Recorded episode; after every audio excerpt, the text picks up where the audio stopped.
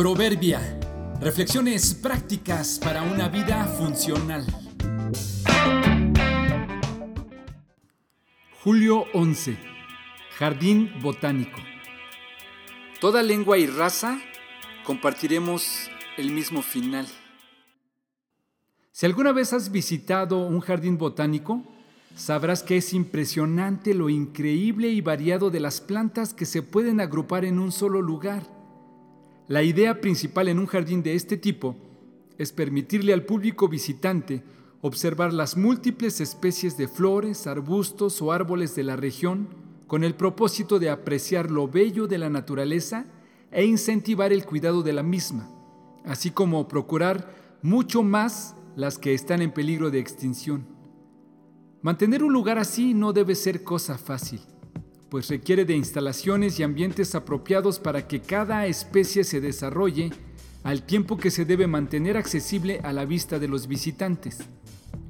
Un jardín botánico y un zoológico son en realidad una especie de colección de obras de arte, una exhibición de la grandiosa capacidad y sabiduría de Dios que ha hecho de cada ejemplar algo especial.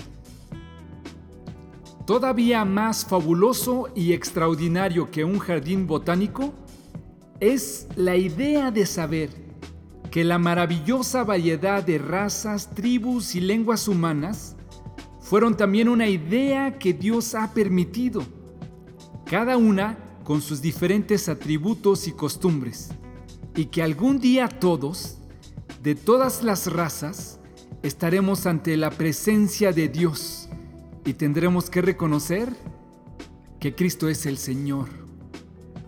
Un jardín de todas las razas ante Dios. Hoy tenemos dos opciones. Reconocer aquí y ahora que Cristo es el Señor o esperar al final de los tiempos.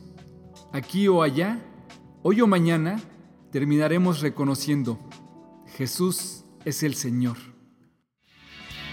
para que en el nombre de Jesús se doble toda rodilla de los que están en el cielo y en la tierra y debajo de la tierra, y toda lengua confiese que Jesucristo es el Señor, para gloria de Dios Padre. Filipenses 2, 10 y 11.